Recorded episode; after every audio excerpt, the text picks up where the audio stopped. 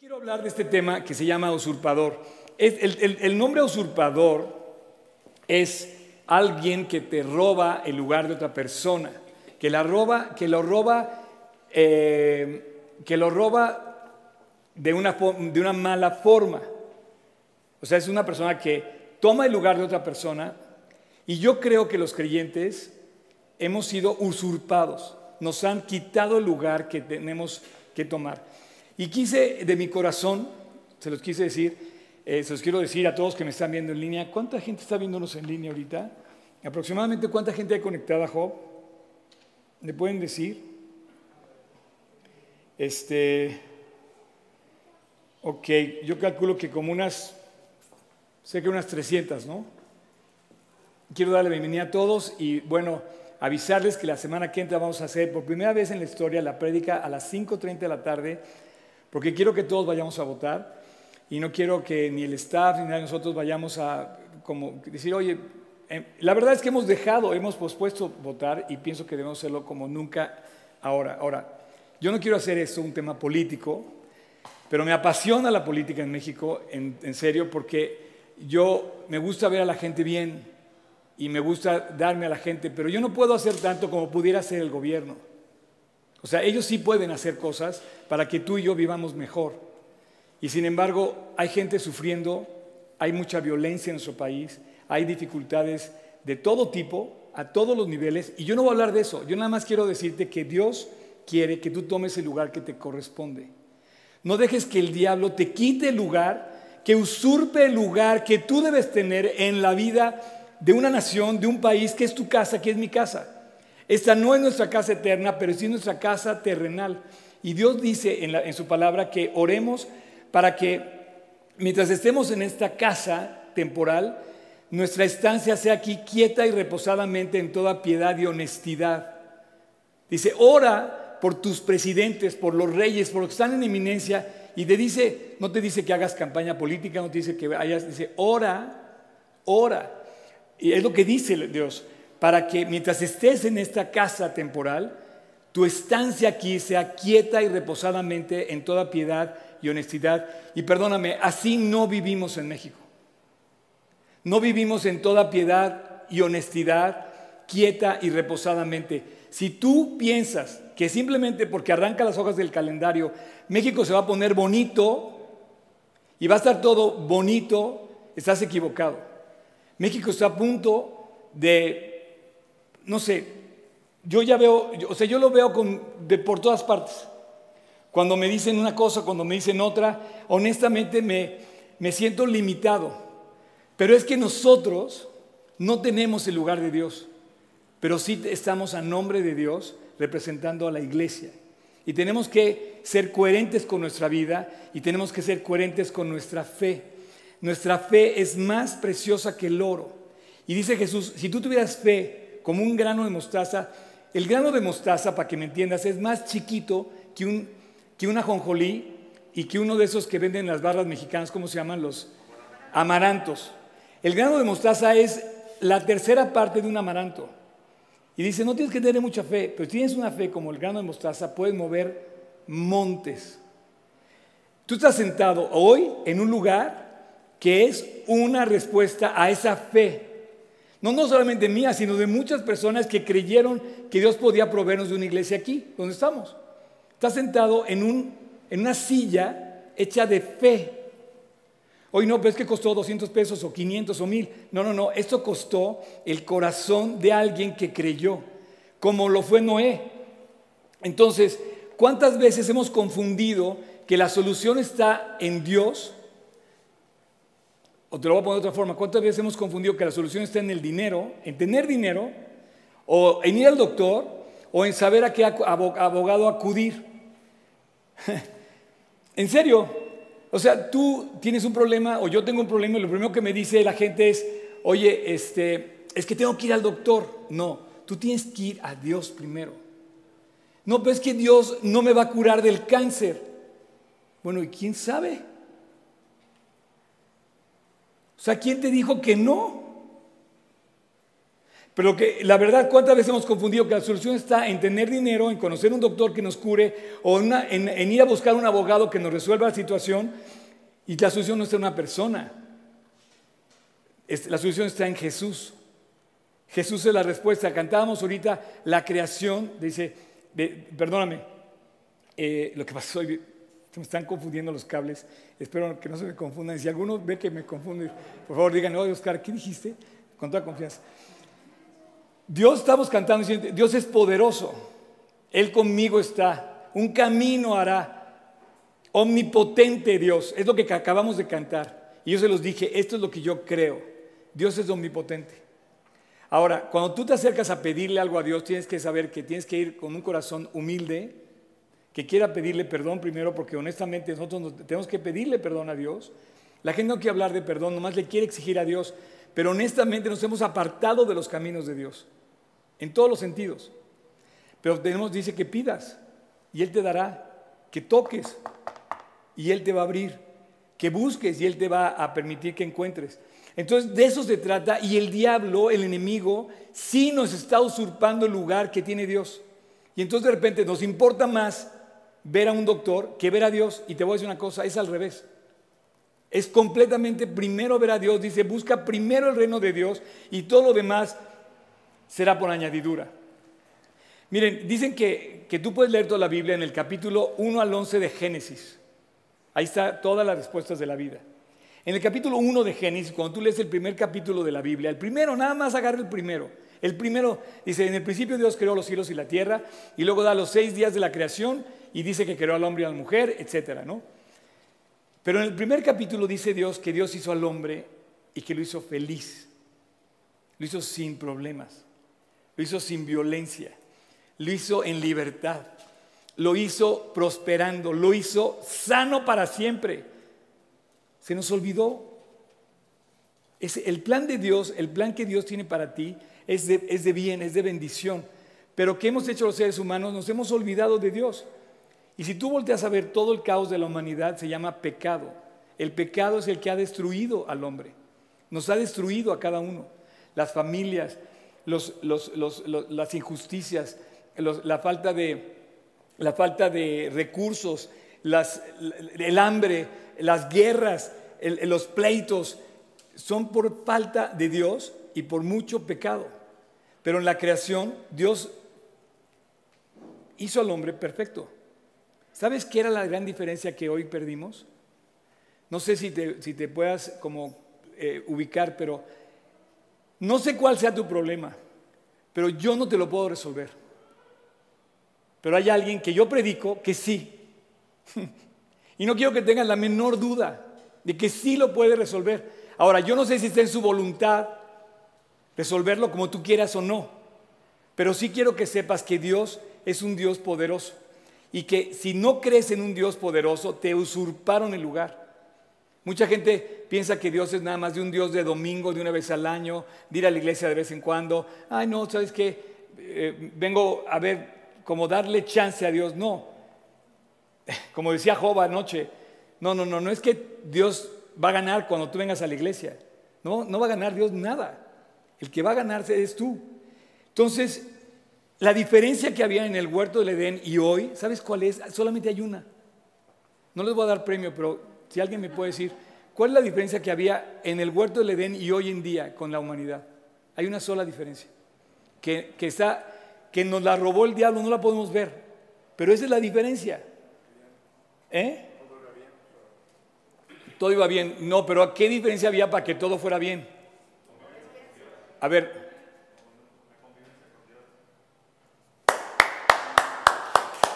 Es la relación con Dios. ¿Con quién estudias la Biblia? no, te digo una cosa, la única diferencia en el huerto del Edén se llama relación con Dios.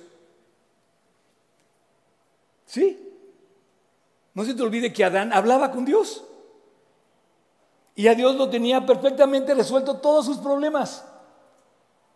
La gran diferencia fue que él hablaba con Dios, tiene una relación personal con Dios.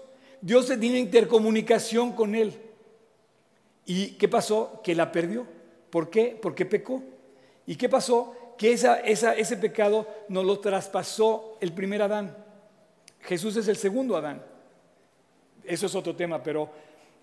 Y ese pecado nos rompió en esa relación. No podemos tener comunión con Dios mientras no llegamos arrepentidos, fíjate bien, arrepentidos a pedir perdón por el pecado y a desear que Dios aceptar lo que Él hizo por nosotros en la cruz. Y Dios abrió la puerta al, mundo en la cruz para que todos pudiéramos pasar por esa puerta. Curiosamente el arca, Dios le dijo, solamente va a haber una puerta, porque Jesús dijo, yo soy la puerta. Ayer hablaba con una persona eh, en, un lugar, antier, y me decía, no, dice, todos los caminos llevan a Roma. Pues llevarán a Roma, pero no llevan al cielo. y si en todo caso deberían llevar a Jerusalén, porque Jerusalén es donde nació la Biblia, no en Roma. Si te fijas, hasta eso cambiaron. La, la, cuna de la Biblia no está en Roma, está en Jerusalén.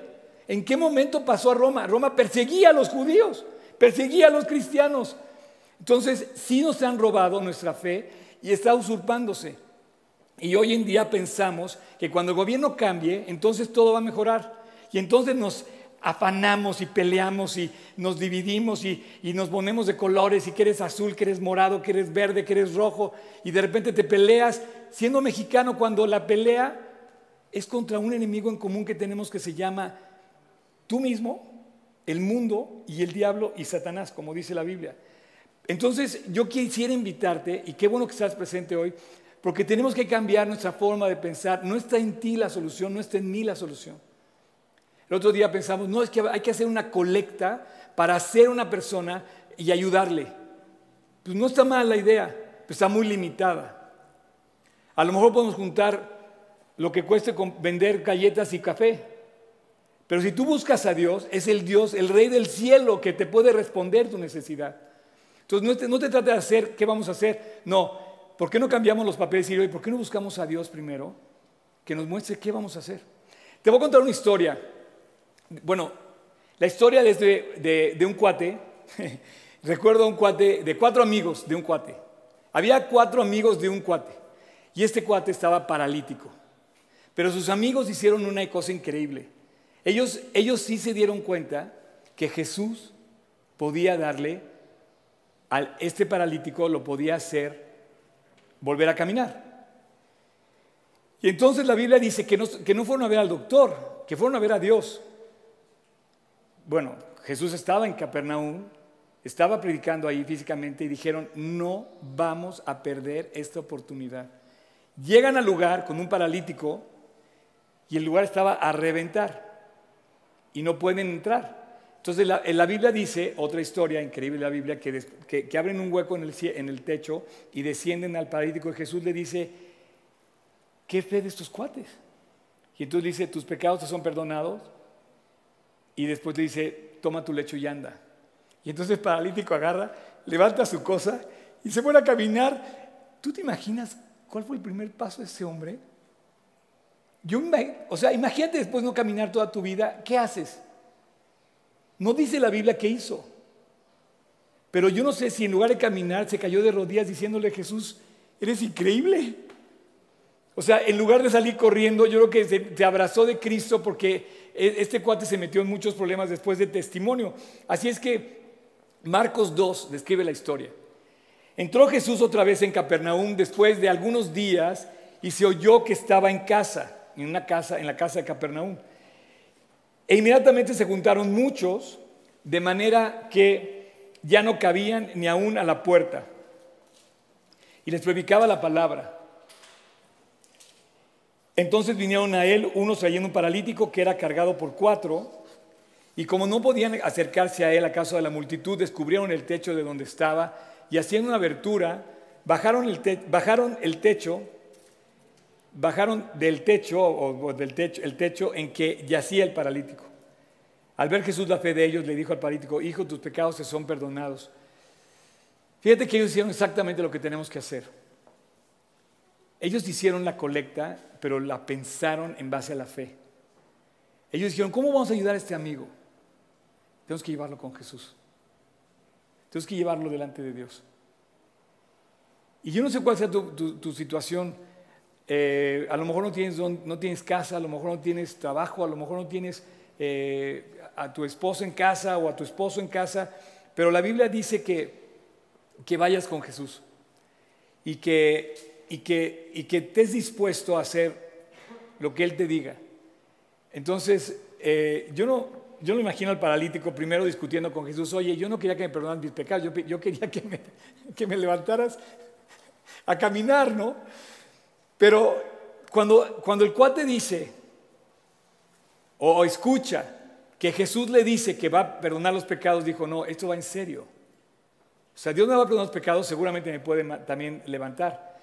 Y la Biblia dice que es así, que, pues no sé, tal vez tú seas ese amigo agobiado o un familiar que sabes que te necesita o que necesita alguna eh, situación particular la oración fiel, la oración es como, como ir al techo y empezar a quitar los pedazos del techo y empezar a bajar al palítico del techo, ¿no? Y continuar orando sin, la, sin importar qué barreras ponga Dios o ponga el miedo o ponga la duda en medio del camino. Si tú estás viendo a alguien luchar o simplemente no sabes qué hacer con alguna situación en particular, con alguna necesidad de alguien, eh, ¿por qué no pasas más tiempo en oración por esa persona? Yo te quiero invitar a que no usurpes el lugar que le corresponde a Dios en tu vida. México necesita tu oración. Tu familia necesita tu oración. Tu trabajo necesita tu oración. La necesidad de tu amigo, cualquiera que sea, necesita tu oración. ¿Y en qué momento entramos los creyentes a vivir nuestra fe? La Biblia dice que los creyentes o la iglesia es casa de oración. Entonces, no tomes a la ligera lo que te dice Dios, porque la oración puede cambiar tu situación completamente. De hecho, lo que te estoy diciendo, te lo digo como sacado de recién del horno, porque durante toda esa semana, por un lado, estaba celebrando mi cumpleaños, venía regresando del arca, tuve dos fiestas más, eh, por las cuales este, estoy muy contento, gracias por la invitación, estuve, la pasamos increíble. Luego me fui otra vez, ayer estuve en Ixtapan de la Sal con un grupo de mis discípulos, no saben lo que fue para mí despertarme, yo me sentía Jesús, ¿eh? Yo dije, ¿cómo habrá despertado Jesús una mañana así, todos lagañosos, todos con los pelos parados? Y de repente nos sentamos todos mis discípulos a compartir, a orar, a leer, a debatir, a convivir. Antes de todo fue lo que hicimos. Yo decía, esto es el cielo. Fue mejor, uno de los mejores regalos que me han dado. Y bueno, en medio de esta celebración, que yo estoy cumpliendo 60 años, este, eh, yo me encuentro como, como, como llego, le pregunto, le digo a la gente, oye, ¿qué pasó? No, pues llegando aquí me dice una persona, no tengo dónde vivir. Llegando hoy aquí.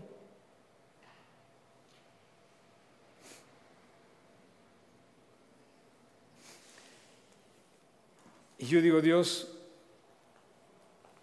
tienes que ser Y estoy seguro que la persona que me lo dijo, que yo también se lo comenté, Dios le va a dar donde vivir. Pero tiene que estar dispuesto a hacer lo que hizo el paralítico. Primero le dijo, tus pecados te son perdonados. ¿Qué cosa de interacción tuvo Dios? Primero lo perdonó. Porque la, la verdad, lo primero que tenemos que hacer es reconocer que somos unos barbajanes. en serio. Queremos que Dios nos conteste y que nos ponga camino de plata y de oro y charol de plata todo, cuando la verdad no merecíamos ni estar vivos siquiera. Entonces, hemos confundido porque tú podrás ayudar a alguien. Y tenemos esto muy, muy vivo hoy. Hoy hay un movimiento muy fuerte hacia el humanismo. Hay que hacer cosas. Entonces se levanta la ONU y esta semana la ONU vota ¿no? a favor y en contra de Israel y Palestina. No voy a meterme a meter. ¿cómo pueden? O sea, yo digo, ¿cómo? O sea, para mí la ONU, honestamente, es lo que, lo que, lo que debía hacer, pero frustrado. No ha logrado nada de lo que dice que logra. Nada. Oye, Oscar, ¿cómo estás hablando de la ONU? Es un organismo humanitario a nivel mundial, nos está, nos está invitando a... Pues honestamente, tengo que buscar primero a Dios. Tengo que buscar primero a Dios. Y entonces no nos alcanza. Yo me doy cuenta que no me alcanza a mí O sea, lo que traigo en la bolsa no me alcanza para darle casa a un cuate o trabajo al otro o sanar el cáncer de otra persona. No puedo, no me alcanza, no nos alcanza. Tenemos que buscar a Dios. Y cuando hablas de un país que está sufriendo, o sea, yo no me imagino lo que fue de verdad estar abajo de ese puente que se cayó en el metro en la línea 12. O sea, no me imagino que de la, de la noche a la mañana quedaste parapléjico para toda la vida. Y entonces, ¿qué hago? Bueno, tengo que buscar a Dios. Y yo predico a Dios, no me puedo callar. Y tú vienes aquí, yo no te puedo dejar ni, ni, sazonar la, la, receta, como, diciendo, como suavizándola. No, no nos alcanza. Porque dice Pablo, dice Pablo, que las armas de nuestra lucha no son carnales, pero nosotros pensamos que luchamos en la carne. Y pensamos que carnalmente luchamos. Pablo el apóstol decía que nuestra lucha no es con armas carnales. Y esto los políticos lo entienden muy bien. Los políticos entienden perfectamente que la arma no es carnal. O sea, los políticos no sacan el rifle, ¿verdad? Y vota por mí o no. No, pero, pero te dicen cosas y la verdad, ¿a quién le crees? Fíjate, Pablo dice que, que él no defendía sus credenciales apostólicas. Dice, mi lucha no es, no es en la carne. Mi lucha no voy a sacar una pistola para defender mi lugar. Y les escribe a los corintios y les dice que su lucha es a través de armas espirituales. Y los corintios estaban perdiendo esas armas. ¿Qué armas son las de Pablo? Las armas las describe en Efesios 6, cuando él describe la armadura divina, cuando él dice que el cinturón es de la verdad, que la coraza es la coraza de justicia, que el escudo, el escudo es el escudo de la fe, que el casco es el de la salvación, que los zapatos son los del Evangelio y que la espada es del Espíritu. Entonces aquí también tenemos otra historia de niños, ¿no? El soldado romano con la espada de la fe, con la, espada del, Espíritu y, la coraza de la fe. Entonces, eh, dices, no, Dios dice que tu arma es la verdad, la justicia, la fe la salvación, el Evangelio y el Espíritu. Y para confiar en esas armas se necesita tener fe. Pero nosotros acudimos a los métodos carnales. Entonces estamos ahorita a ocho días de, votar. Y México, de verdad, la historia de, para mí, la historia de este país como nunca, por lo menos en mi, edad, en la edad que tengo, mis 60 años, eh, siento que se va a definir para siempre. Y, yo creo que tenemos que pedirle a Dios por nuestro país. Mientras estés votando, como decía Humberto, ora. Ora para que Dios haga un milagro en esta nación. Y que, eh, bueno, quiero nada más avanzar con esto porque no quiero que se vuelva un mensaje político, ni mucho menos. Pero si vemos Efesios 6, dice, por lo demás, hermanos, fortaleceos en el Señor y en el poder de su fuerza. Vestidos de toda la armadura de Dios para que podáis estar firmes contra las chanzas del diablo. Entonces te dice que te armes, pero contra el diablo. Ese es el enemigo. El diablo nos usurpó, nos robó el lugar que tenemos que tener delante de Dios como creyentes que le crean, que tengan confianza, que puedan vivir seguros en esta vida. Dice, porque no tenemos lucha contra sangre y carne, sino contra principados, contra potestades, contra gobernadores de las tinieblas, contra, dice, de las tinieblas de este siglo, contra huestes espirituales de maldad en las regiones celestes. Así es que, por tanto, dice, toma toda la armadura de Dios para que puedas resistir en el día malo y, y habiendo acabado todo, estar firmes. Así que, estando pues firmes, eh, ceñid vuestros lomos con la coraza, dice, con la verdad. Eh, qué increíble cómo, yo le pongo aquí ¿no? el, cinturón de la verdad, la coraza de la justicia, dice, vestidos con la coraza de, la justicia, calzados los pies con el apresto del Evangelio, del Evangelio, con el apresto del Evangelio de la paz. Y sobre todo tomar el escudo de la fe, de la fe.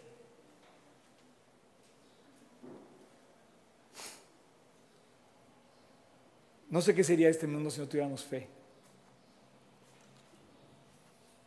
Con que podáis apagar todos los dardos de fuego del maligno. El maligno está disparándote continuamente.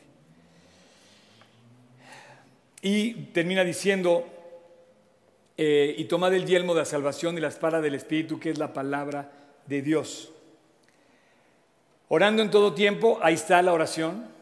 Dice, orando en todo tiempo, con toda oración y súplica, y velando en ello, con toda perseverancia, por todos los santos. Y dice, y por mí, oren por mí, dice, a fin de que al abrir mi boca me sea dada palabra para dar a conocer con denuedo los misterios del Evangelio, por el cual soy embajador en cadenas, con, que con denuedo hable como debo hablar.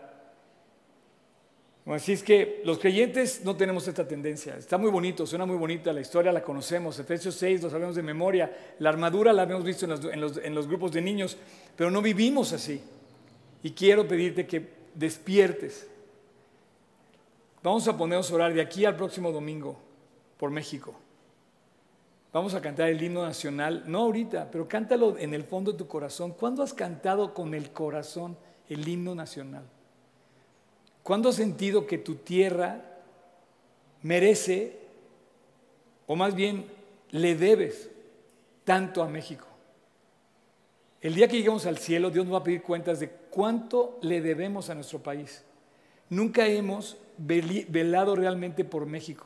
Nos da lo mismo robarnos la luz que volarnos la, multa del, tránsito o, no pagar los impuestos. O, es más, hay gente que piensa, hay gente que piensa honestamente, y te lo, te lo voy a decir claramente, hay gente que piensa que es muy trucha cuando se vuela la luz. Ah, no, yo tengo siete años volándome la luz y yo no pago el recibo de la luz. Hay gente que presume, sus hijos lo ven y dices, ok, entonces el, el chiste es hacer lo mismo, hacer tranzas. Y un día va a llegar Dios va a decir, no, las armas no son carnales. Es increíble, pero cuando más bien he vivido yo en mi vida es cuando pago mis impuestos. Alguna vez me dieron el consejo de no pagarlos. y claro, dices, no, es que todo el mundo se lo vuela, los, políticos son una vergüenza y no sé qué. Pues sí, pero mejor págalos y tú vas a vivir mejor. Así es que, eh, fíjate bien, dime, si no es discurso político este. ¿eh? O sea, la, Biblia dice, la Biblia dice, todo bien, champ, todo bien. dice, que nos pongamos el cinturón de la verdad. Y los políticos no nos dicen la verdad. Pero la Biblia dice que te lo pongas tú. ¿No? La Biblia dice que tú te pongas el cinturón de la verdad. La Biblia dice que te pongas la, la coraza de justicia. Y en cambio, la política siempre nos presume del éxito que nunca llega. Yo tengo, yo tengo esperando ver calles pavimentadas en algunas en algunos pueblos donde viven familias que todavía no son pavimentadas esas calles. Eh, que nos pongamos los zapatos del Evangelio y en cambio los políticos predican palabras suaves. También las iglesias, ¿eh? en lugar de predicar la salvación por medio del perdón y, del, y de la cruz y del arrepentimiento, las iglesias predican cada vez menos, menos agresivo, no sé que se van a ofender los creyentes y no vengan a la iglesia. Pues mira, no importa que no vengan a la iglesia, con que lleguen al cielo. Pero si no vienes a la iglesia, aparte no llegas al cielo, o si vienes a la iglesia y no llegas al cielo, ¿qué, cosa? ¿Cuántas personas van a una iglesia y no van a llegar al cielo? Dice Jesús, mucho me dirán aquel día, Señor, Señor, no profetizamos en tu nombre y en tu nombre echamos fuera demonios y en tu nombre hicimos muchos milagros. Y yo os, yo os diré, nunca os conocí, apartados de mí, hacedores de maldad. Entonces hay percepción de un mensaje suave, pero que no pasa nada, ¿no? Sin embargo, dice Dios, el Evangelio es, es un Evangelio de poder.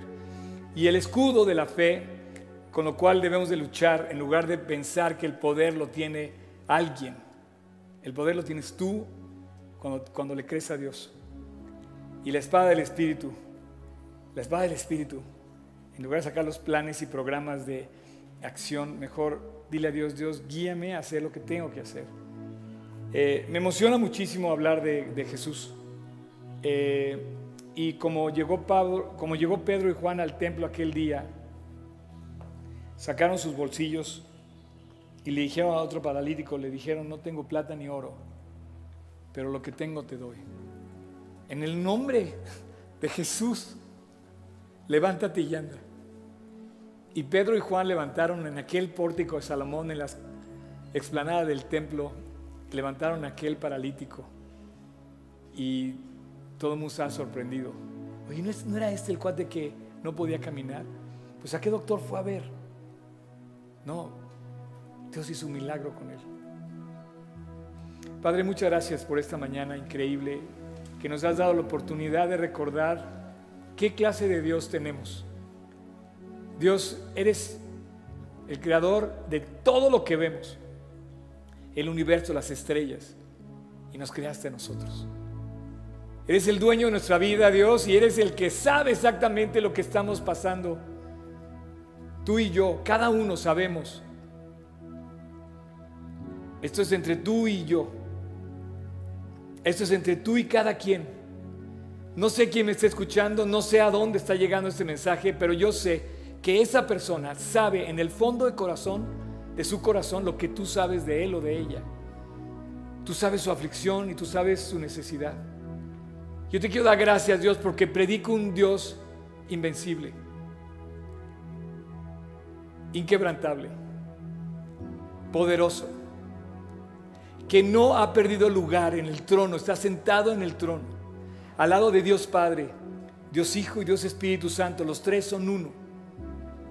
Murió en la cruz para salvarnos y nos dejaste salvación desde hace dos mil años, Dios, para que todo aquel que en él cree no se pierda, mas tenga vida eterna. Y hoy, Jesús, te doy gracias porque nos has vuelto a recordar quién eres. No permitas, Dios, que el diablo nos robe el lugar que tú debes tener en nuestras vidas. No vayamos a ver primero al doctor o al abogado antes de irte a ver a ti. Cada mañana, cada amanecer, Dios, tú lo creaste y nos permites amanecer otra vez para encontrar consuelo y refugio en ti. Con Adán perdimos nuestra relación contigo, pero contigo hoy la podemos recuperar, porque fuiste a la cruz para eso. Así como estás, te quiero leer este versículo esta es la gran noticia, dice, porque yo estoy a la puerta y llamo. Si alguno oye mi voz y abre la puerta, entraré a él y cenaré con él y él conmigo. Al que venciere le daré que se siente conmigo en mi trono, como yo he vencido y me he sentado con mi Padre en su trono. El que tiene oído para oír, oiga. El Evangelio entra por el oído, no entra por los milagros, entra por el corazón cuando escuchas el Evangelio. Esa es la buena noticia. No dejes que el, que el diablo usurpe el lugar del Evangelio en ti. La mejor noticia que puedes escuchar es que Dios puede caminar contigo hoy. La mejor noticia que puede haber es que puedes salir de aquí o donde quiera que me estés viendo, puedes salir con Dios en tu corazón. Y si tienes a Dios en tu corazón, ¿qué te falta para lo demás? Dios va a a poner una sonrisa en tu corazón porque va a poner paz, va a poner esperanza verdadera, porque vas a poder vincar tu vida en Él. Pero hay un problema, un grave problema. Lo que te hizo perder tu relación con Dios, quieras aceptarlo o no, solamente tienes relación con Dios aquellas personas que se han reconciliado con Él. Si no tienes relación con Dios, si, si sientes a Dios lejos, si sientes que Dios no te escucha, es muy probable que no tengas relación con Dios. A lo mejor tienes una religión, pero no tienes una relación con Dios. Y si tienes una religión, pues ¿cuál quieres? ¿Cuál es la buena? A lo mejor no tienes la buena. Hay 10 mil más o menos. Estás en la correcta. No, es relacionarte con Él, volver a relacionarte con Él, volver al huerto del Edén, donde tú hables con Dios y te reconcilies con Él. Y lo primero que tienes que decirle es pedirle perdón. Señor, he pecado. Tu pecado y mi pecado nos separaron de Él, rompieron esa relación. Yo no sé qué hayas hecho tú, yo sí sé qué hice yo. Hace 42 años yo le pedí perdón a Dios por mis pecados. Le pedí perdón y, le dije, Dios, yo te necesito. Yo necesito que me perdones. Hoy es tu momento. Y mientras no te reconcilies con Él, esa relación está rota. No hay relación con Dios. Lo sientes lejos, lo sientes inútil, lo sientes inerte, lo sientes en la cruz. Pero cuando tienes una relación con Dios, lo ves que te contesta, lo ves que camina contigo, lo ves respirando junto contigo, lo ves acompañándote en tus decisiones, lo ves proveyéndote lo que necesitas y usándote. He aquí dice, yo estoy a la puerta y llamo. ¿Quién es este Señor que llama? Es Jesús. Y dice, si alguno, ¿quién es este alguno? Eres tú. Si alguno oye mi voz y abre la puerta, entraré a Él y cenaré con Él y Él conmigo. Dios tiene que entrar a tu corazón y volver a tener relación con Dios. Entonces voy a terminar con una oración, como dice esta canción, rescata mi vida, toma mi corazón, como aquel día en que la tumba quedó vacía, el aliento de vida volvió, Jesús resucitó y para siempre está vivo. Ahora yo te pregunto, ¿tú es tu momento de pedirle perdón. Es tu momento de tenerle miedo al infierno. Porque aparte de todo, después de que esto pase, si no nos reconciliamos con Dios, la Biblia habla de un infierno. El lugar, dice la Biblia, donde es el crujir de dientes, donde la flama es eterna, donde las tinieblas son eternas, donde el gusano no muere y el fuego nunca se apaga.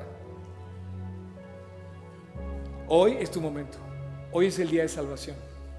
Cierra tus ojos, inclina tus, eh, cierra tus ojos, inclina tu rostro. Y aquí también los que me están viendo en línea, es tu momento. Dios te ama. Y Dios te amó, que fue a la cruz a morir por ti, para que todo aquel que en Él cree no vaya al infierno. Hoy tu vida se está definiendo. ¿Qué vas a esperar? ¿Qué más vas a esperar? Ora conmigo, ahí en tu corazón, es entre tú y Dios. Yo no veo tu corazón, tú sí lo ves y Dios también. Ora conmigo en este momento y pídele a Dios que entre a tu corazón. Que venga primero a perdonarte y a limpiarte y después a llenarlo y a que Él pueda cumplir el plan que tiene para ti. Como decía este himno, toma mi vida, rescata mi corazón.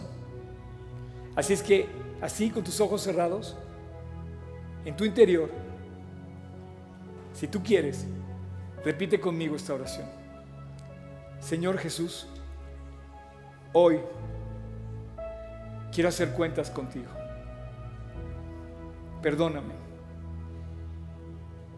Perdóname, Jesús, de mi pecado, de lo que yo he hecho mal no recuerdo todo lo que he hecho mal, pero quiero reconciliarme contigo. Límpiame. Jesús, toca mi corazón y lávame. Y te pido que entres a mi corazón.